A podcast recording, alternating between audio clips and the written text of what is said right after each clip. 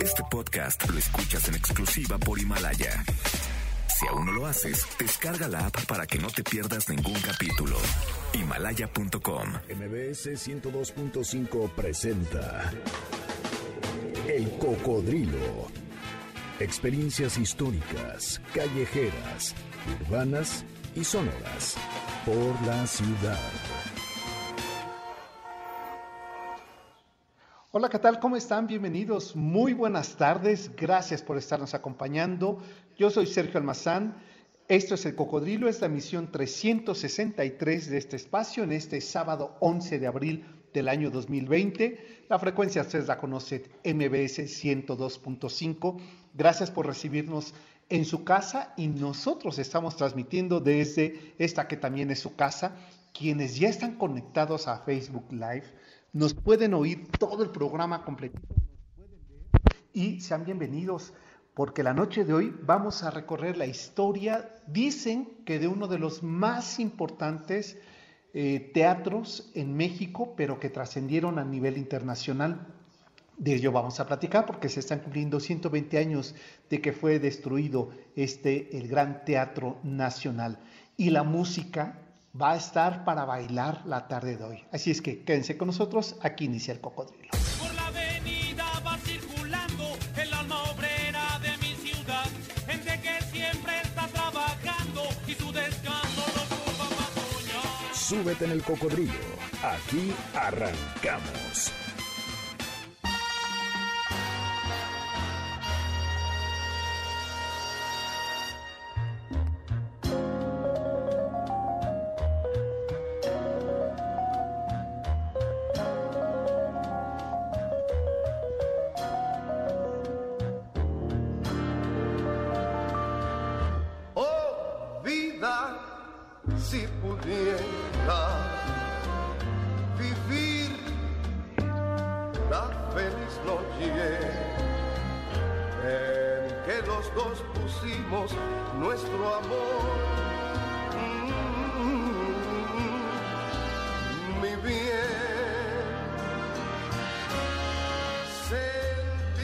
Efectivamente, se trata de José Luis Feliciano Vega, este conocido artísticamente con el nombre de Cheo Feliciano, el niño mimado de Puerto Rico, es quien la noche de hoy nos acompañará a recorrer la historia del Gran Teatro Nacional. Cheo Feliciano en el Cocodrilo. este tiempo. Sin tus besos yo te digo que yo sufro. Con tan solo 14 años de edad, el tico Cheo Feliciano comenzó su carrera musical como percusionista. Eran los años finales de los años 40, en 1949 para ser precisos.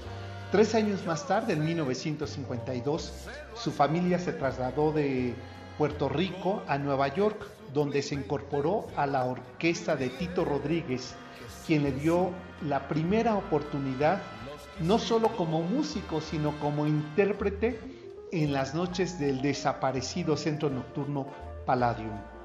Su especial registro de barítono y esa cadencia afrolatina lo convirtió muy pronto en el niño mimado de Puerto Rico. En los centros musicales de Nueva York era ya una referencia. Aparecía ahí en las marquesinas el nombre de Cheo Feliciano, donde ahí, estando en Nueva York, conoció en una de esas eh, noches de juerga a Eddie Palmieri, quien lo convierte en la voz de su orquesta. Cheo Feliciano rápidamente se convirtió en un fenómeno musical.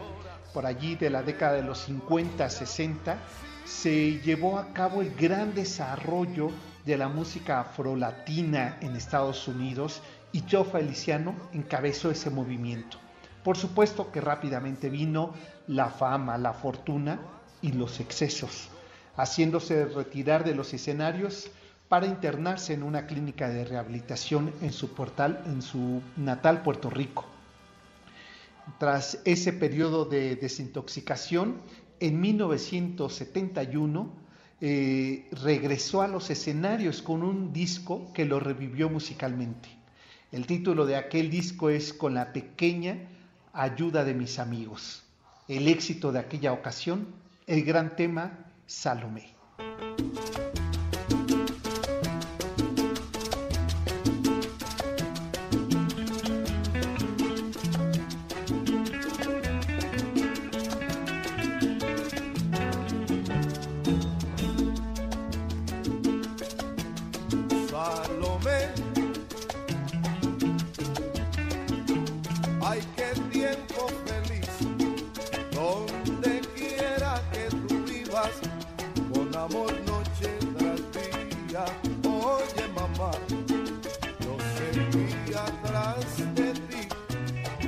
Por espacio de 25 semanas, el tema Salomé estuvo en las, listas de popularidad tanto en Puerto Rico como en Los Ángeles, siendo Cheo Feliciano uno de los artistas ya para ese entonces consagrado dentro, dentro del género afro-latino.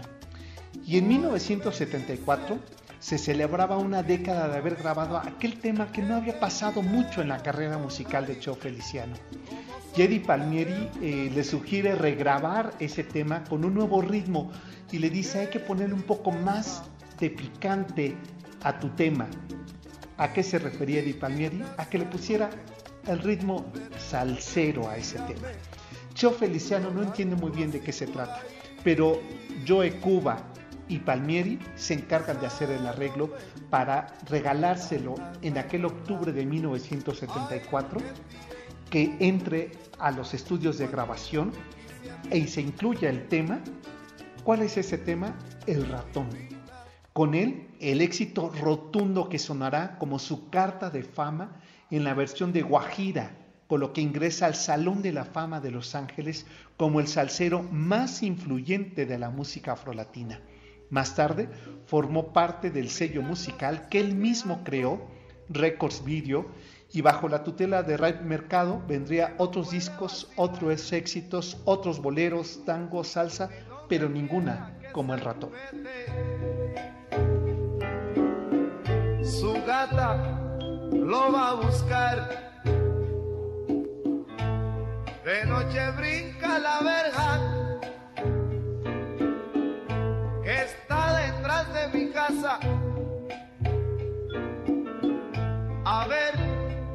puede fugarse sin que ella lo pueda ver. Y no tan pronto, no tan pronto está de fiesta, silvestre felino tiene que echar a correr. Esto sí es serio, mi amigo. El jueves 17 de abril del año 2004, la radio de San Juan de Puerto Rico anunciaba que a las 4.13 de la mañana, Cheo Feliciano moría en un accidente automovilístico en la carretera estatal Puerto Rico 176 y tras un fuerte golpe en el cráneo por el impacto del auto con otro vehículo, murió instantáneamente a la edad de 78 años Cheo Feliciano. Su funeral se llevó a cabo el 19 de abril en el Coliseo Roberto Clemente de San Juan y fue sepultado en la ciudad natal de Ponce. Lo recordamos con ese tema, a 16 años de su muerte, al tico Cheo Feliciano, el niño mimado de Puerto Rico.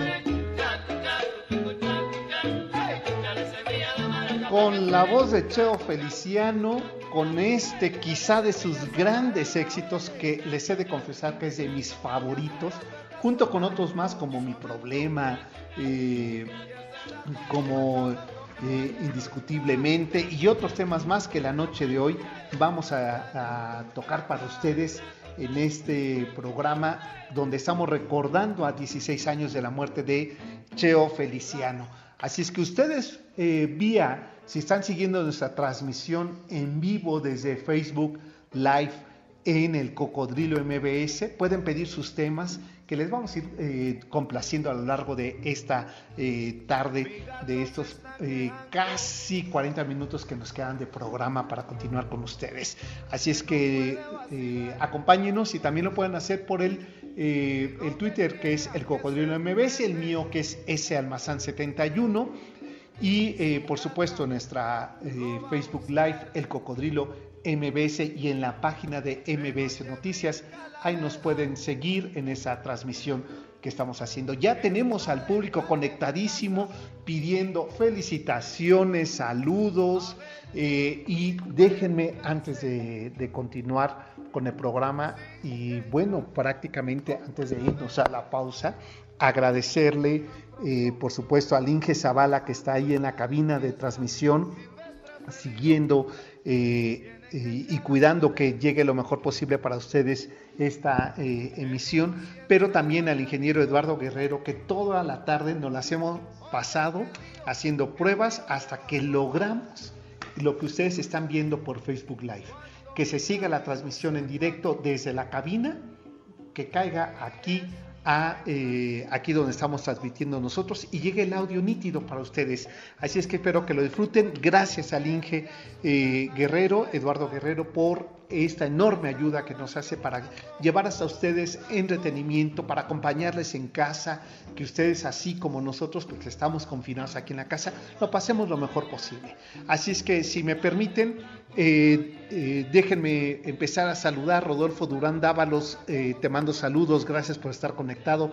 A Mario Compeán, a Iván Pech, este, a, por supuesto que también está aquí Adu Salinas, Está también eh, Julio César eh, Marino, Mari Carmen Ferrat. ¿Cómo estás, mi querida Mari Carmen? Qué bueno que estás conectada, qué bueno que eh, nos está siguiendo. Dice Mario Compeán que se escucha con eco en la voz. A ver, el lugar donde estoy es un lugar de doble piso, de doble altura, perdón, y entonces va a ser un poco de eco, pero procuraremos irlo resolviendo y que ustedes lo puedan eh, disfrutar. Verónica Ponte, gracias por estar acompañándonos.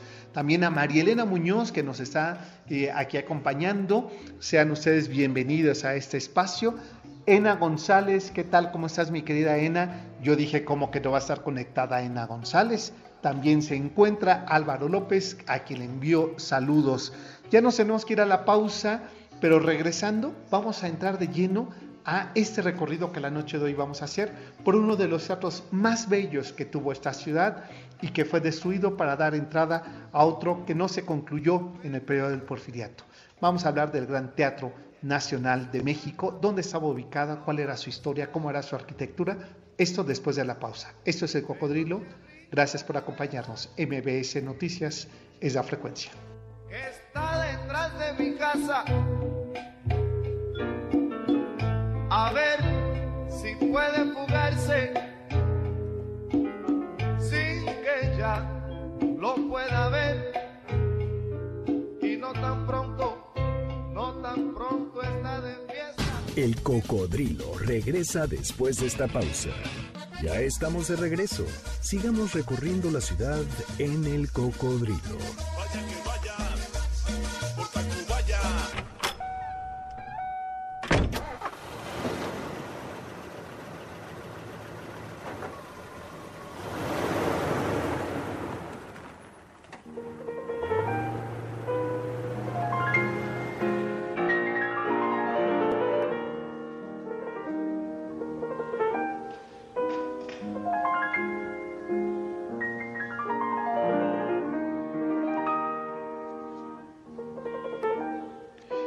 En la primera mitad del siglo XIX, tras el fin de la colonia española, la vida republicana tuvo mayores atractivos y uno de ellos fue una de las obras arquitectónicas del artista español Lorenzo de la Hidalga.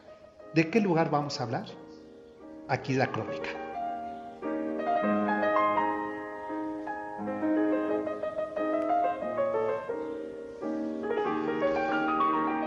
México desde el siglo XVI comenzó a tener una actividad artística muy importante alrededor de la zarzuela, de los coliseos, del teatro y por supuesto también de la dramaturgia que se daba de forma religiosa con lo que nosotros llamamos ahora pastorelas. Así es que la tradición del teatro en México fue gracias o como consecuencia del proceso novohispano de la época colonial desde el siglo XVI hasta el siglo XIX. Una vez que ha concluido el movimiento de independencia y consumada la eh, separación de México y España en 1821, México vive un periodo de crisis, pero en los años 40 del siglo XIX, el presidente Antonio López de Santana promovió que se volviera, eh, se volviera a activar la, eh, la relación de la sociedad con el teatro en México. Y es así como promueve entre 1839 un decreto para crear lo que sería llamado el Gran Teatro Nacional.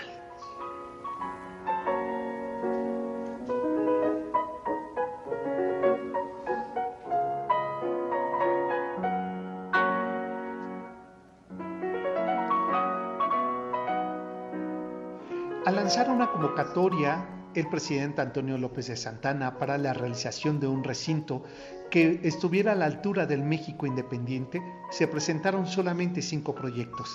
El ganador fue el del arquitecto español Lorenzo de la Hidalga, quien eh, presentaba la construcción del Gran Teatro Nacional que respondía a un principio del pensamiento racionalista clásico del siglo XIX parisino tal como lo describía en su documento de plan maestro presentado por el arquitecto Lorenzo de la Hidalga a los accionistas de aquel 1839.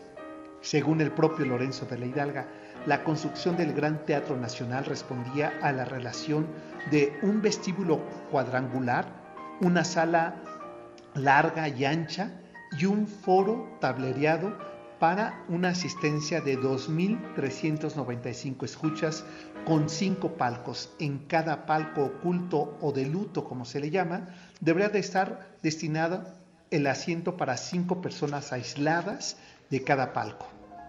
En su fachada lucían tres pisos distribuidos en tres cuerpos a lo largo de esta fachada de estilo neoclásica, pero al interior en realidad había seis interpisos que componían el conjunto escénico entre salones sociales, restaurantes, cafeterías, así como una galera y un enorme y luminoso vestíbulo que lo hacía tan elegante y funcional como los foros italianos o franceses del siglo XIX.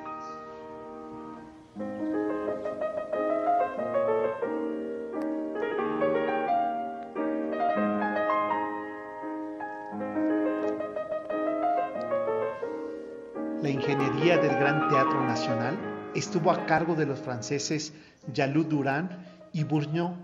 Gracias a sus trabajos de cimentación, permitió una rigurosa simetría y sobriedad que parcelaba el teatro en tres partes proporcionadas, vestíbulo, sala y foro. Y como una novedad arquitectónica en México, los balcones aparecían desnudos, es decir, que se podía eh, detectar la estructura metálica que se divisaba y las columnillas sin recubrimiento que exhibían el esqueleto de fierro con el que había sido armado este edificio. El gran acceso del Teatro Nacional daba a la cerrada Coliseo, que hoy es la calle 5 de Mayo, a la altura de Bolívar, con una decoración sencilla, apenas con unas balaustradas y seis pedestales donde se iban a colocar las esculturas del teatro griego, pero que jamás se realizaron. Eran tan las dimensiones del teatro que se puso a la cabeza de todos los de la clase de Iberoamérica. 18 plateas inferiores, 65 palcos en tres calles, 32 camerinos, dos salones de pintura y un gran foyer de descanso totalmente alfombrado con tapicería inglesa. Por espacios de dos años se trabajaron en las cimentaciones de este gran teatro nacional. Entre 1840 y 1842 se llevó a cabo la edificación de este gran teatro. Finalmente, el 27 de abril de 1842, el entonces presidente Antonio López de Santana inauguró el Teatro Nacional con su nombre, Teatro de Santana, con la presentación de la zarzuela mexicana. Era el comienzo de una vida escénica, musical y teatral y por supuesto de revista que tuvo el México independiente hasta el porfiriato, época que vio su fin la obra arquitectónica más bella y más importante de Lorenzo de Hidalgo en México. Aquel 27 de abril de 1842 se corrió el telón del Gran Teatro Nacional de estilo neoclásico italiano.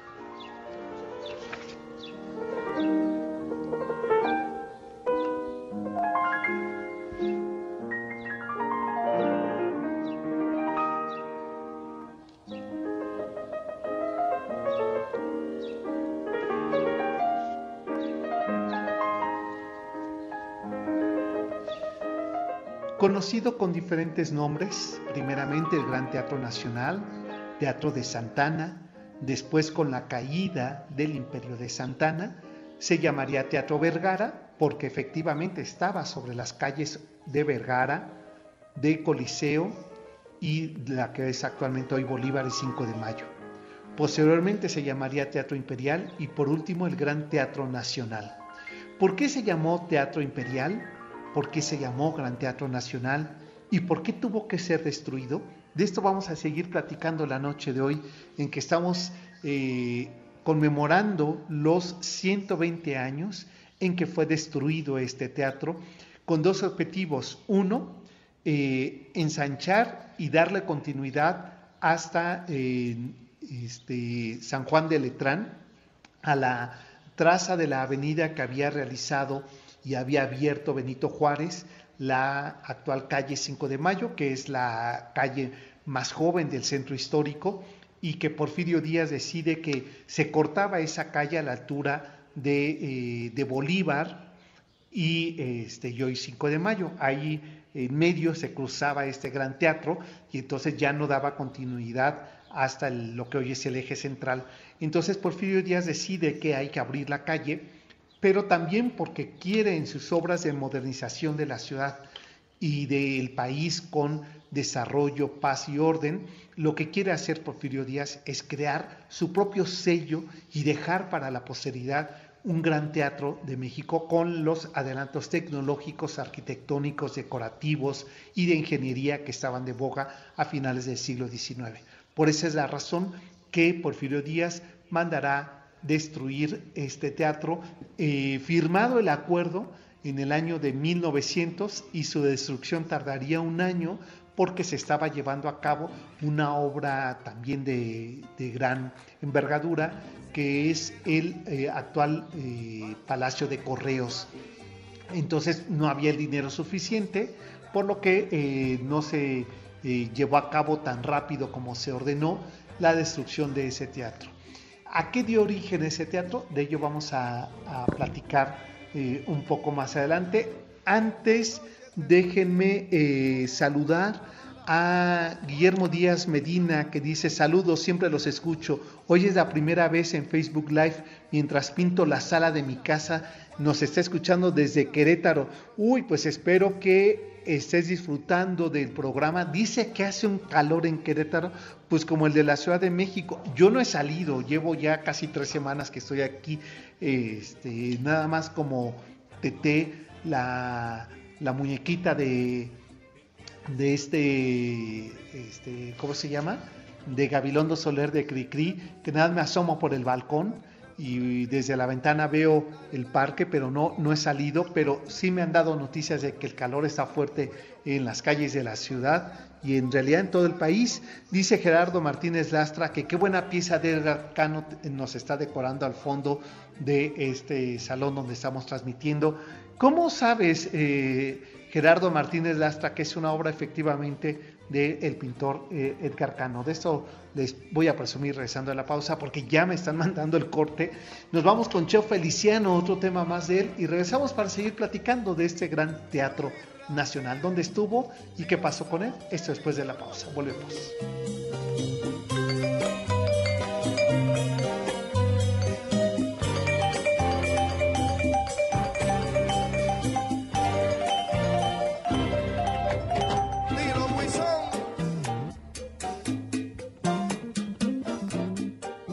El cocodrilo regresa después de esta pausa. Ya estamos de regreso. Sigamos recorriendo la ciudad en el cocodrilo.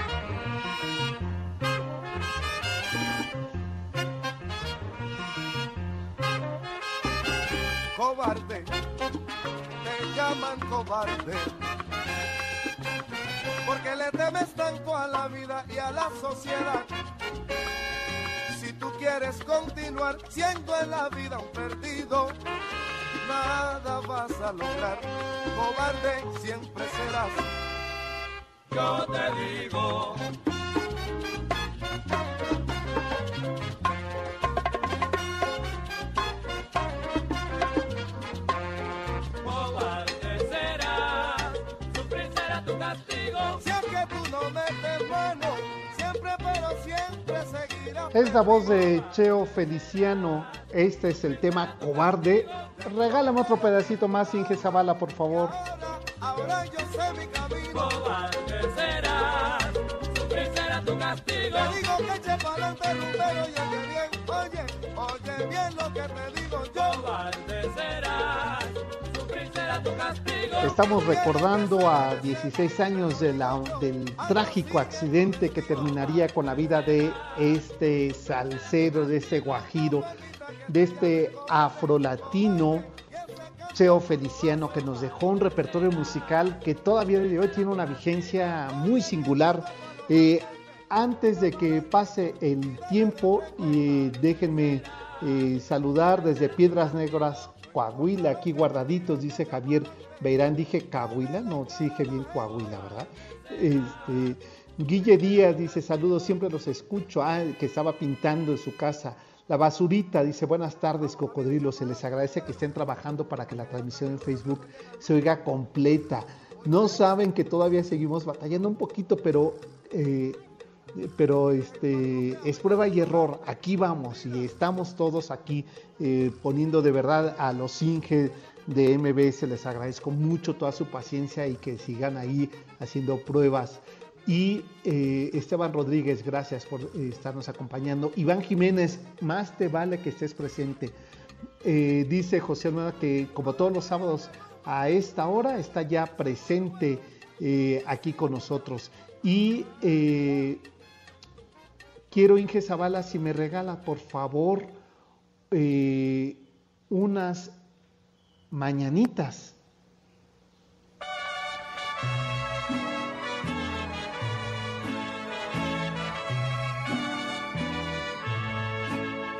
Estas son las mañanitas que cantaba el rey David. Hoy por ser día de tu santo, te las cantamos aquí. Ya sabes, ¿verdad, mi querida Mary Shirley, que te enviamos todo este equipo a esta distancia, pero no nuestro corazón, que se está cercano a ti. Una felicitación por tu cumpleaños. Espero que te hayas preparado ahí en casa un pastelito, que hayas preparado un rico mole como debe de ser para celebrar tu cumpleaños. Nosotros desde aquí te celebramos y agradecemos que nos hagas partícipe de tu cumpleaños, mi querida eh, Mary Shirley. Va un abrazo de todo este equipo. Ahí está la felicitación. Gracias eh, por eh, hacernos cómplices y partícipes de este aniversario. Mi querida María Eugenia Silanes, qué gusto saludarte, nos está siguiendo en esa transmisión. Recuerden, Facebook Live, eh, el Cocodrilo MBS, así nos pueden escuchar, así nos pueden ver, así nos pueden seguir en esa transmisión.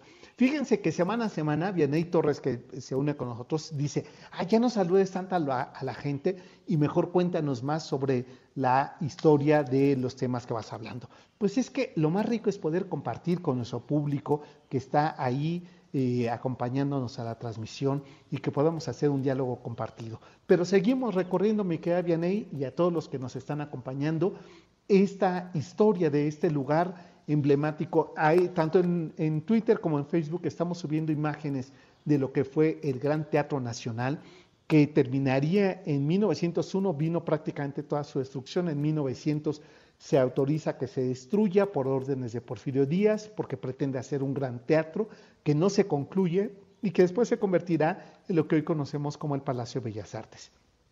Pero aquí les va otra historia de cuando cambia de nombre de Teatro de Santana al Teatro Vergara. ¿Por qué se llamará así? ¿Qué ocurre? Y qué además eh, ocurrió la noche de eh, que se estrenó una ópera.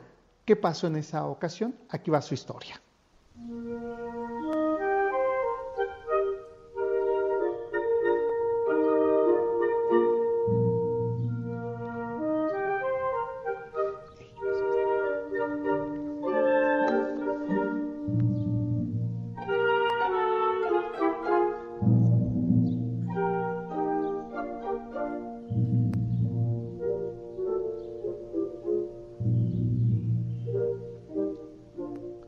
1852, debido a los conflictos políticos del país con el gobierno de Santana, el nombre del teatro Santana cambió a Teatro Vergara, que era el nombre de la calle donde se encontraba ubicado el edificio. Comenzó una nueva etapa en la temporada de ópera, concluyendo aquel año de 1852 con las 17 obras y más de 60 representaciones la vida teatral, la vida musical y escénica en México ya era parte de la cultura social de la época. Los siguientes años fueron decisivos para la vida del Teatro Nacional Mexicano. Venían crisis económicas, políticas y revueltas que ensobrecían la actividad musical y artística del teatro, que se veía en varios momentos amenazada por la falta de recursos y audiencias. Pero en 1862 ocurrió algo singular y muy importante para el Teatro Vergara.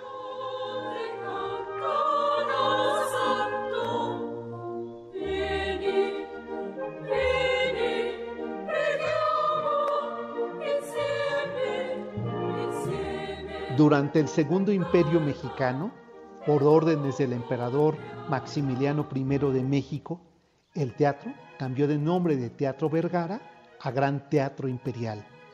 En esa época fue dirigido por el dramaturgo español José Zorrilla.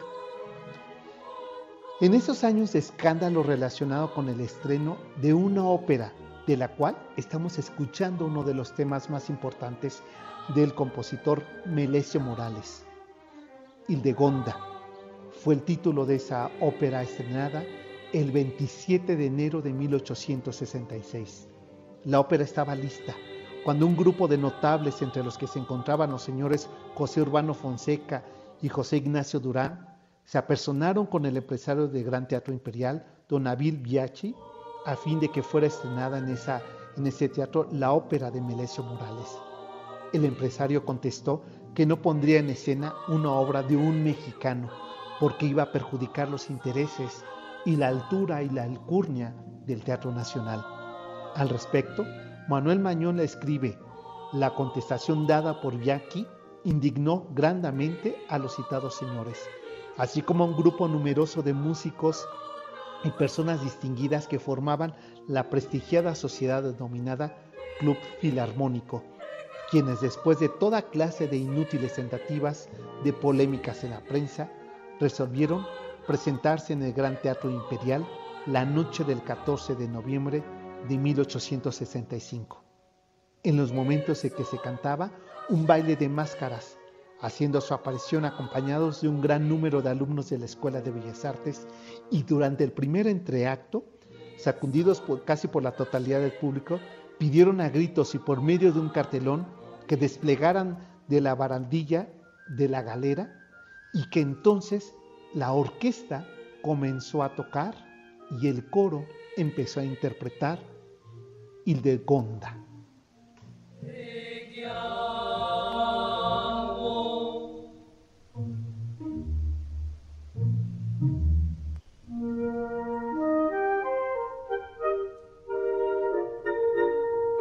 El público que se encontraba en las butacas de las más de 2.000 localidades agotadas para aquella función del baile de las máscaras, se levantaron. Los empresarios pensaban que iban a abandonar el teatro, pero no fue así, sino que se levantaron para aplaudir a aquellos jóvenes valientes que interpretaban el coro de la Escuela de Bellas Artes, la Ópera Nacional, la gran ópera de México que por fin y por primera vez sonaba en un teatro nacional. Aquella tarde, en el Teatro Imperial se escuchó cantar a coro todos esos jóvenes dirigidos la obra del maestro Melesio Morales y del Gonda sonó como lo escuchamos ahora de fondo.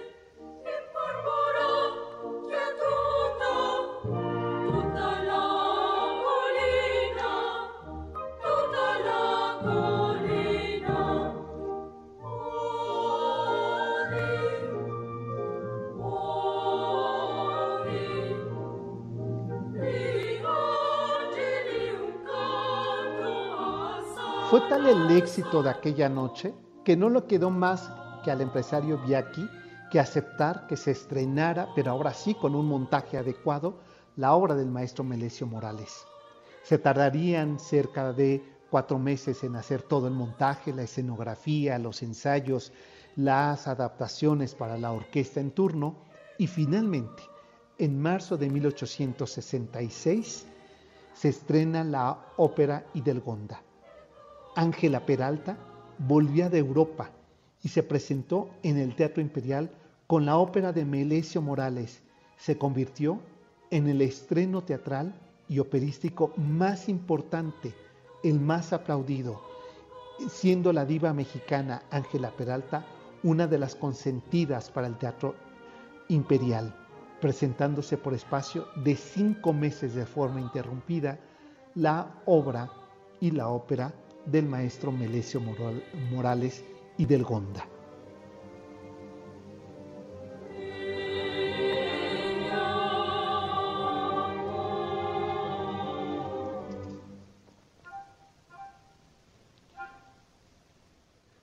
Con estos acordes, si les parece, nos vamos a la pausa. Para regresando después de la pausa, vamos a a escuchar nuestra cápsula de 1520, pero eso será regresando a la pausa, y después sobre el destino del el ruiseñor mexicano. ¿Quién es este personaje? Pues Ángela Peralta, y de ello vamos a platicar regresando de esta pausa. Esto es El Cocodrilo, gracias por estarnos acompañando. MBS 102.5 es la frecuencia y los vamos a dejar bailando con Cheo Feliciano, a quien estamos recordando a 16 años de su muerte. Volvemos.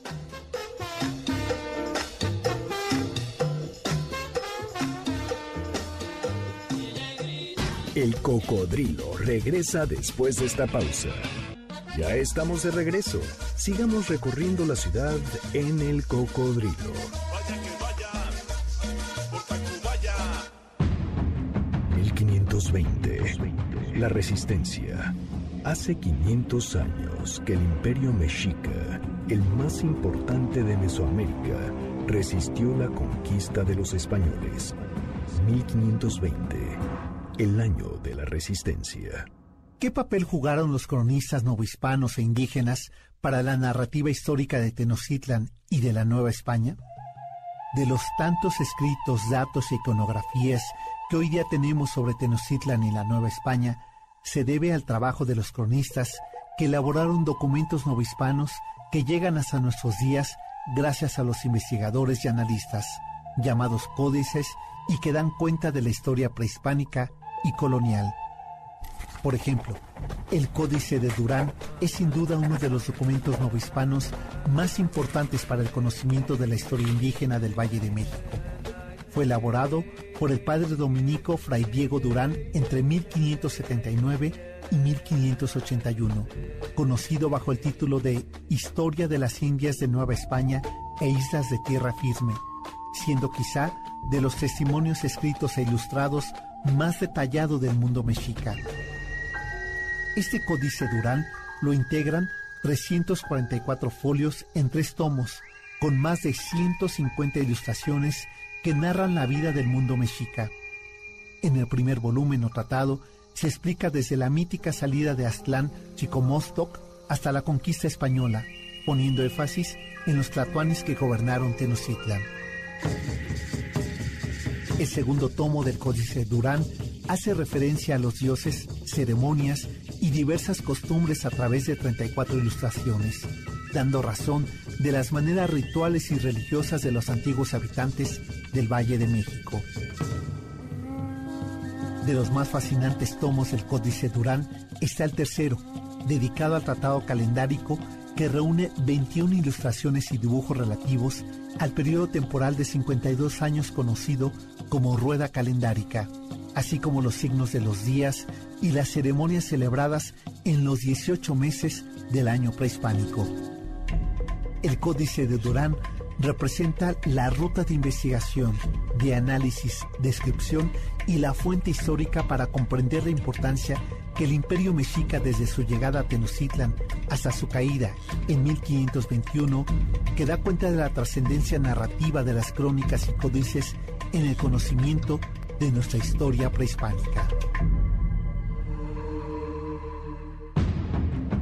1520. La resistencia.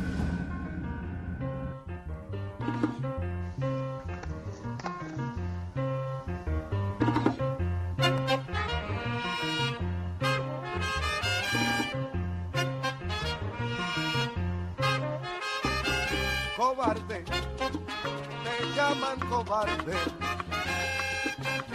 Porque le temes tanto a la vida y a la sociedad. Si tú quieres continuar siendo en la vida un perdido, nada vas a lograr. Cobarde siempre serás. Yo te digo. Es la voz de Cheo Feliciano a quien estamos escuchando y estamos recordando esta noche en que se conmemoran los 16 años de su fallecimiento. Este puertorriqueño que le dio un cambio de, eh, de ritmo a la salsa y a quienes dicen incluso que es el inventor del género guajiro salsa afro-caribeño.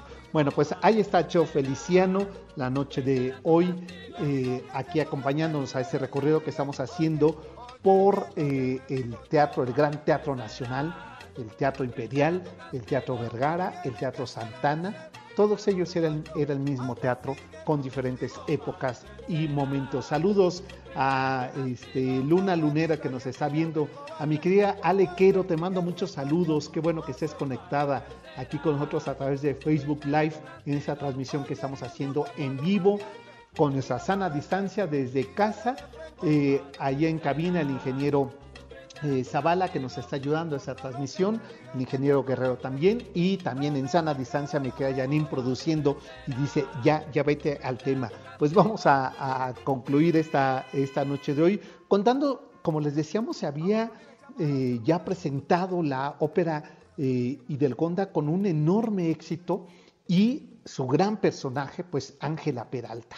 Vamos a dedicarle, si les parece, un poco para hablar de Ángela Peralta, porque el ruiseñor mexicano, como le llamaban, tiene una historia muy interesante. No solamente es el nombre de un foro en Polanco, sino también corresponde al nombre de una eh, gran cantante de ópera que en el siglo XIX le dio una presencia eh, internacional a México con su trabajo operístico. Aquí parte de su historia.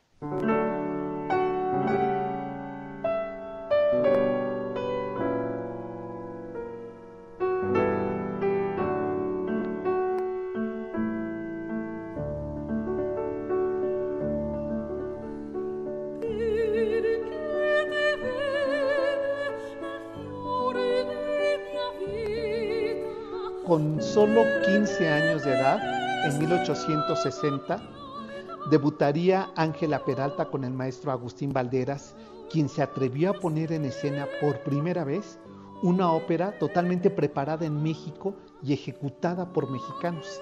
La ópera fue El Trovador de Giuseppe Verdi. Ángela Peralta, quien interpretó el protagónico papel de Leonora, fue aclamada por el público. Un año después, partió a Italia para perfeccionar sus estudios de canto. Y un lustro estuvo en Europa llena de éxitos públicos, pero de soledad personal, mientras eh, que en México combatía la invasión francesa.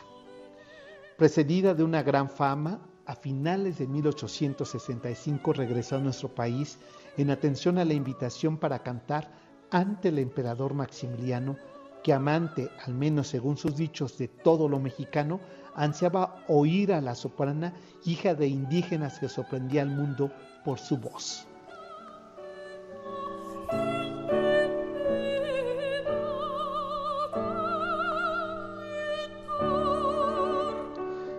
Después de escucharla en un repertorio eh, al piano por el artista Melesio Morales, el gran maestro eh, Melesio Morales, eh, cantar algunas arias ahí en Chapultepec, decidió, maravillado Maximiliano, nombrarla cantarina de la Cámara de Imperio.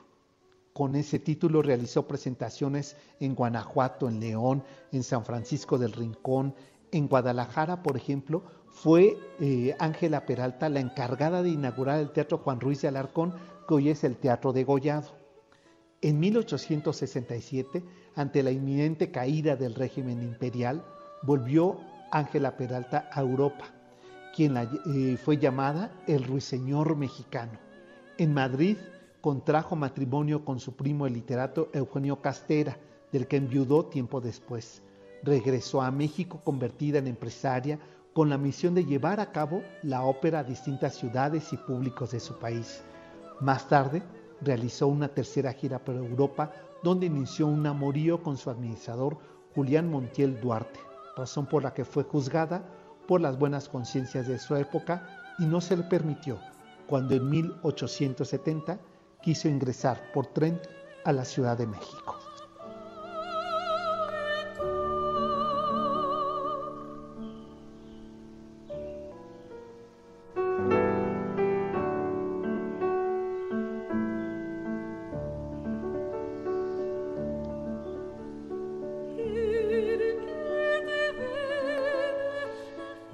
El Teatro Imperial, espacio consentido de Maximiliano y Carlota, sufrió un segundo embate tras la caída de su imperio.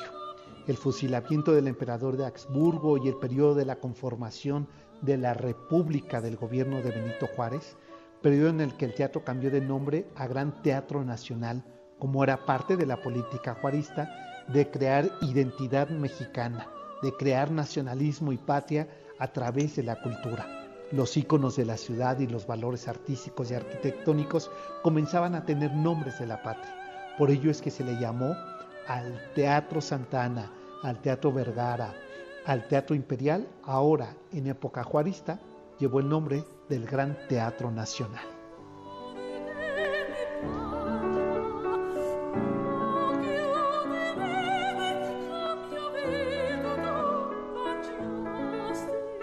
Aunque Juárez en 1862 había mandado abrir la calle de 5 de mayo para conmemorar el triunfo de México ante los franceses, el Teatro Nacional, por orden de Juárez, se tuvo que conservar, por lo que hacía dividir en dos tramos la recién abierta calle 5 de mayo. No fue así el destino del Gran Teatro Nacional, que para 1899, Porfirio Díaz, con sus afanes de crecimiento urbano y de desarrollo de la gran metrópoli, decide que el teatro ya quedaba anticuado para la época, por lo que entonces envía al Congreso una iniciativa para sustituir el Gran Teatro Nacional por un nuevo teatro, el Teatro del Gobierno Porfiriano o Teatro de la Paz y el Orden, como pensaba llamarlo, a lo que hoy conocemos como el Palacio de Bellas Artes. El proyecto se quedó solamente en maqueta y en cimentación porque en 1901 se destruye el Gran Teatro Nacional y en 1904 Porfirio Díaz coloca la primera piedra en los restos de lo que había sido el convento de Santa Isabel, que eh, estaba a un costado del palacio, del eh, Paseo Virreinal, eh, Alameda ya llamada en esa época, y es ahí donde coloca la primera piedra de lo que iba a ser el proyecto de Adamo Wari del Gran Teatro Porfiriano, que no se concluye porque viene la Revolución Mexicana y no va a ser sino hasta los años 30 que se va a concluir y ya no va a ser solamente recinto para el teatro en México, sino para las artes nacionales eh, y que estuvieron encabezadas o decoradas por la pintura del muralismo mexicano. De ello hablaremos en otro momento.